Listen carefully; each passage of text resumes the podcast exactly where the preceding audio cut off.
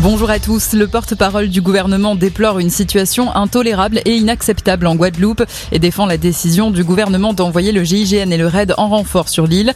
Gabriel Attal estime en même temps qu'il faut poursuivre le dialogue avec les élus. Une réunion se tiendra demain soir autour du Premier ministre Jean Castex avec les parlementaires et les présidents des assemblées de Guadeloupe et le ministre de la Santé Olivier Véran. Le CHU de Pointe-à-Pitre est toujours très perturbé par les manifestations contre les mesures sanitaires. Des barricades ont été installées qui empêchent les soignants et les patients d'accéder au centre hospitalier. La cinquième vague est bien là avec une forte augmentation des contaminations en France, 17 000 cas par jour en moyenne selon le gouvernement. Le taux d'incidence bondit, il s'élève à 164 cas pour 100 000 habitants contre 100 cas en début de semaine.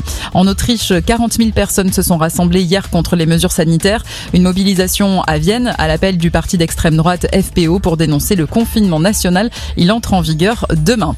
Un mort et trois blessés dans une attaque à Jérusalem. La police locale a signalé avoir neutralisé un terroriste qui avait ouvert le feu ce matin dans la vieille ville. On ignore encore l'identité de l'assaillant.